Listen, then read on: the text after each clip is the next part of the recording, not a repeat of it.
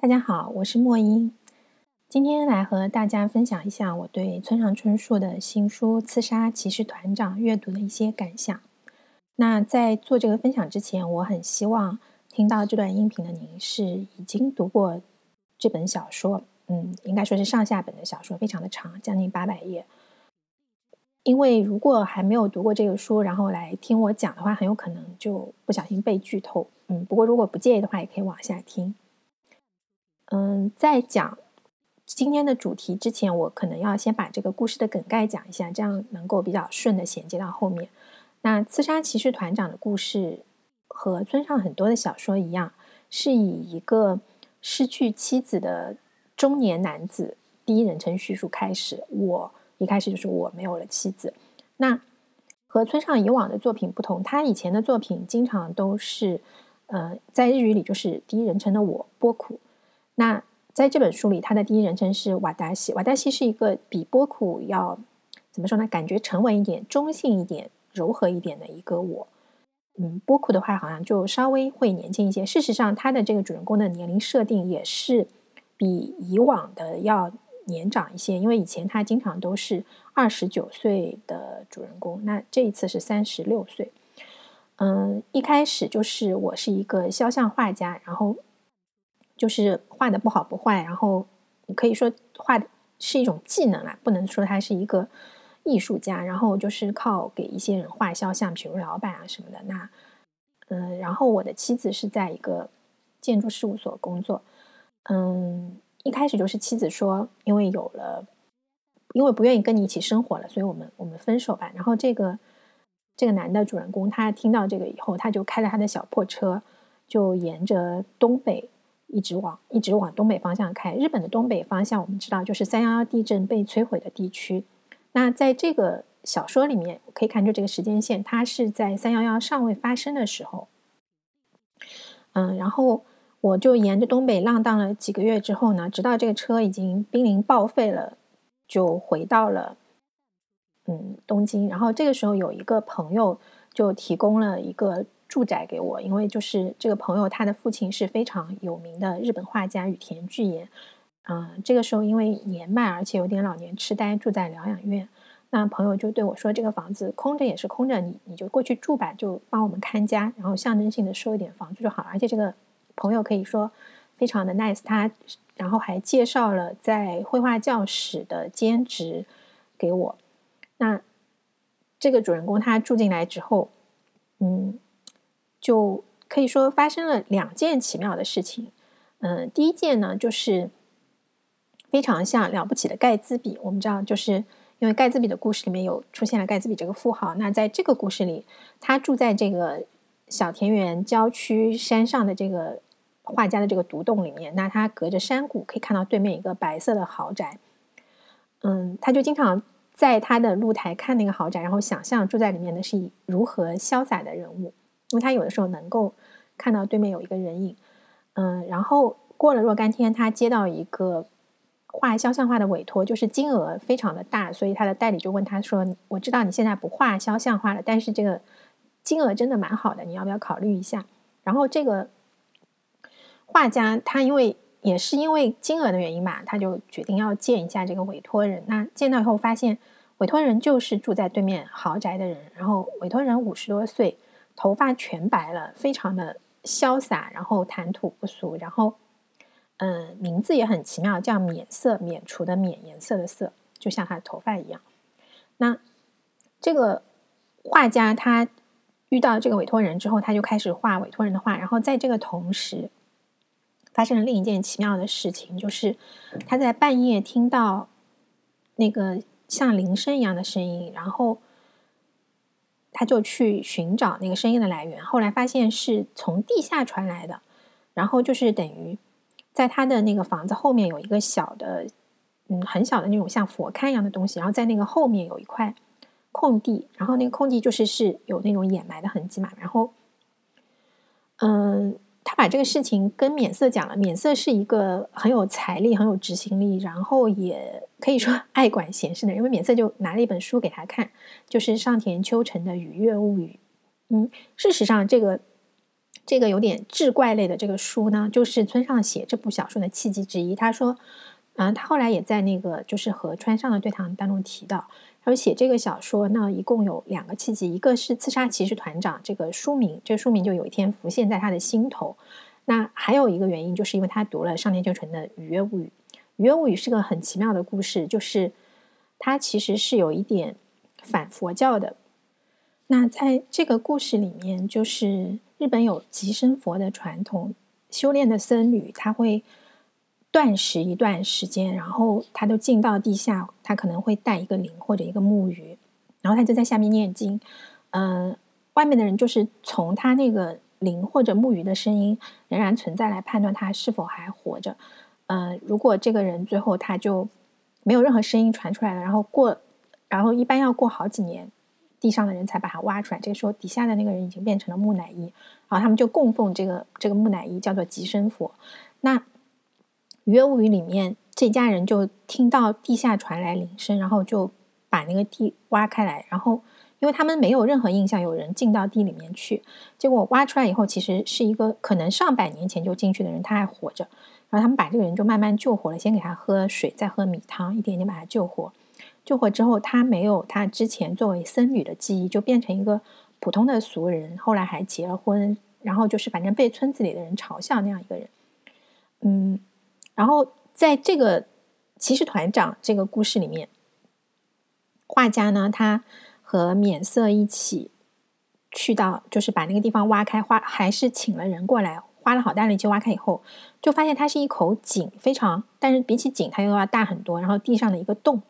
然后他们在那个巨大的洞里面发现了一个很小的，嗯，可以说是针那个东西。那因为不太好理解，然后嗯，中文译本里面把它处理成铃，嗯，可以当成一个铃铛也也没有关系。在这样一个背景下，你可以说这个家有一种。灵异的气氛，因为它有一个来自可以说是异界的铃铛。嗯，对，故事的更前面一些，还有一件奇怪的事情，就是这个主人公他在阁楼房子的阁楼找到了一幅画，叫做《刺杀骑士团长》。这幅画的作者是这个房子已经去疗养的主人。然后，嗯，可以说是不为世人所知的。然后，主人这个我认为是他最好的一幅作品。那。刺杀骑士团长画的就是有点像歌剧《唐璜》当中的一个场景，就是唐璜刺杀了骑士团长，旁边围观的有骑士团长的女儿唐娜安娜，有那个他的仆人。然后更奇妙的是，这幅画上面还有一个第五个人。那讲到第五个人，这里有点太剧透了，这里就不做展开。总之就是这样一个以奇妙的开始故开始的故事，现在已经有。住在对面的神秘而富有的男子，然后有这样一幅叫做《刺杀骑士团长》的画，他可能隐藏着秘密。然后，嗯，还有一个奇异的铃铛。那村上他非常，他是一个非常娴熟的小说家。就是其实你你把整个书看完，你会发现他这个包袱抖得非常的大。然后它最后其实是一个朝向内心之旅，它不是一个悬疑小说，并没有。虽然它中间也有很多的解谜，但它并不是用一个巨大的谜底来回应它一开始造成的这种悬疑感。那在这里，我今天主要想给大家讲的是他这个，嗯，就是他在家后面发现的这个洞穴。因为看到这个洞，你会觉得和村上的很多小说的这个意象一样。因为在《奇鸟形状录》里面，主人公，嗯。这个主人公也是失去了妻子，但他妻子是就是突然有一天就走了，不见了。然后他想要知道妻子为什么离开，妻子去了哪里。然后在中间这个过程中，嗯，他就下到了井底，而且就不是他自己家的井，是他邻居家的一口井。下到井底做什么呢？是因为他收到了一个老人写给他的长信，讲的是在诺门坎发生的一些事情。那那个是一个非常残酷和暴力的故事，是有关。日军和苏军其实是日军的间谍，在苏苏联的诺门坎地区，他们试图要刺探军事情报，然后就被苏联人抓住了。然后在那个之后的一些经历，那作为一个俘虏，嗯，监工中尉曾经在诺门坎的一口井底，你可以说他在那个时候其实已经失去了一切，虽然他最后活了下来。然后你也不能说是为了还原这个体验，总之我也下到了井底，然后在那里思考。嗯，这个思考中间是被打断了 n 次的，就是中间有那个邻居女孩过来一会儿来跟他说话，后来又把那个井盖住，把绳子拿走。那他最后就是非常狼狈的从那个井里面出来，但是他在井底是有一些领悟。你说领悟也好，奇遇也好，就是我们可以认为井是村上的小说里连接此与彼的一个通道。那同样的这个通道的功能，嗯，在《刺杀骑士团长》这本书的那个洞，就是杂杂树林里面的洞，它也同样出现了同样的功能。嗯，然后关于隐喻呢，村上他后来和川上未映子在他们的对谈里面，川上未映子就提到了，就是因为村上他曾经把小说比喻成一个房子，然后他说，就是一般的这个家都是一楼是客厅，是大家这样相互交流的一个场所，那二楼是属于自己的私密空间，然后。地下一层呢，它可以说是一个近代意义上的自我，差不多是私小说处理的范畴。这个区域也是谁都可以来的，因为地下一一层是很容易进来的。然后地下二层是一个无意识的范畴。那村上就认为，他说大多数的小说家，他可能日本有很多写私小说的人，他差不多都是在地下一层这个范围。那他自己的小说里面有一些。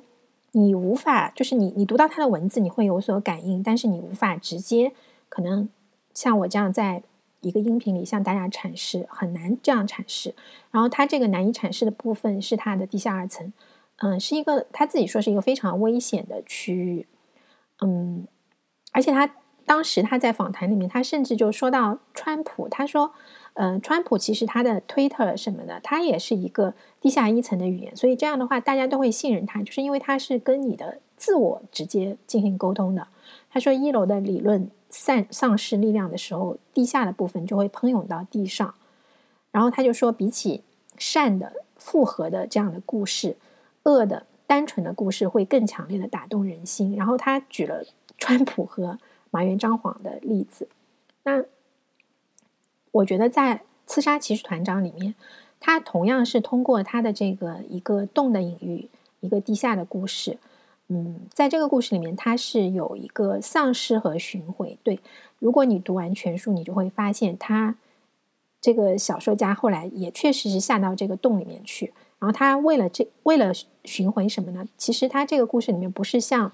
以前锦鸟行装路那么简单，就是我要下去，然后就是把我的妻子找回。故事的最后，他妻子回来了，嗯，可以说是一种非常间接的结果。那在这个故事里，他想要守护的另有其人。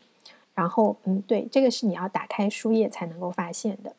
在这个书里，还有一个人也吓到了弟弟，是我第一人称的我的妹妹。对，在这个故事里，他是有一个。患有先天疾病的妹妹，然后在十三岁那一年就去世了。嗯，所以在这个书里，你会看到又出现一个十三岁的少女，那个是在后面的故事。嗯，那这个妹妹在她去世之前有一次，就是呃，跟我两个人，我们去一个地方玩，然后那地方有风洞，就是那一种天然形成的岩洞，然后我们就进去看。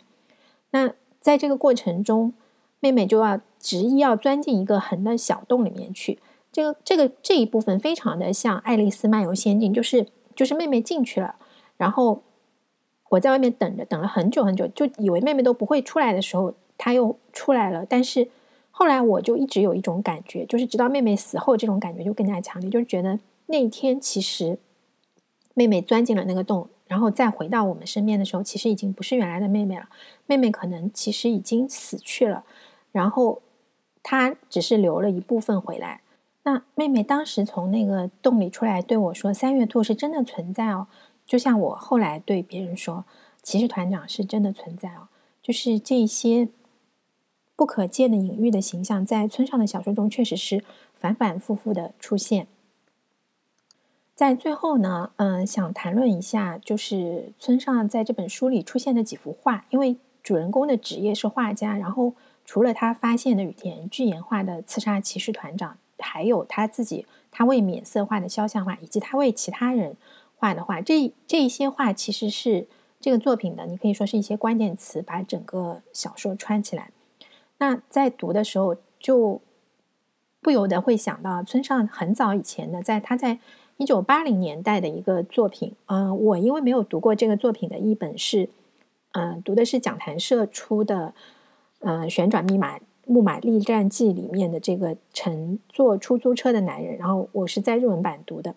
那这个故事里面就是讲一个采访者，然后他听一个画廊的主人讲了一个故事。画廊的主人他在六十年代，嗯，走访各个画廊，那个时候他还没有。自己的画廊就是类似于这种买进卖出赚点钱，然后他希望能够发现有有未来的这一些特别有才能的人。那这个叙述者是一个女性，这个时候她已经有点年纪了。她当时她就说，一九六八年她在纽约格林威治村的时候，那个时候她还是一个年轻人，然后她曾经是去美国学画的，后来发现自己不具备那样的才能，然后就开始做这种就是倒买倒卖的事情。那他中间他去买了一一幅画，他认为那幅画画的非常糟糕，然后画家没有任何才能，嗯，但尽管这样，他他还是买下这幅画，而且付了一百二十美金，其实也算一笔不小的钱，是作为画买给自己的一幅画。那画上面是一个乘坐出租车的男人，然后它里面有一句话就非常妙，他就说：“我把那个画挂在我的公寓的墙上，每天每天就看着那幅画，然后。”每当看到那个画上的男人，我就想到我自己丧失的东西有多大，或者说有多小。那我觉得那个是一个意味深长的作品。他后来也有很多不可思议的，对，再后来还有不可思议的转折，关于这个这幅画，这个乘出租车的男人。然后，嗯，你你可以说是人物从画中走了出来。那反过来，在刺杀骑士团长里面，嗯，不是人物从画中走了出来，而是。画家把他看到的真实世界用一种非常抽象的方式，对，因为这个画家他后来画了几幅画，有有其中有一半都是非常抽象的，包括他为免色画的肖像，他用一种非常抽象的方式处理他所感觉到的，可以说是混沌的人物的印象。然后我们实际上也无法看到他最后画的画，但是通过村上的描述，你能够感觉到那个画里面蕴藏着什么是善的还是恶的，然后。这真的是一部可以说充满象征的作品，但是我觉得要看怎么解读。你可以觉得它有点故弄玄虚，你也可以觉得它是很真诚的。嗯，我自己是以一个，我觉得它是一个真诚的写作，而且就是其实不能不稍微有点遗憾的说，村上到了这部作品是迈入了一种老年的写作，它不像过去的故事那样奇峰突起，就是让你一个漩涡接着一个漩涡，像坐过山车一样。有一种阅读的快感，呃，《刺杀骑士团长》前半也是非常有阅读快感，但是到了后半，你必须要非常沉静下来，然后你才能够跟随主人公去进行，可以说是缓慢而面向内心的冒险。这是我个人读的一点感想，跟大家分享一下，谢谢。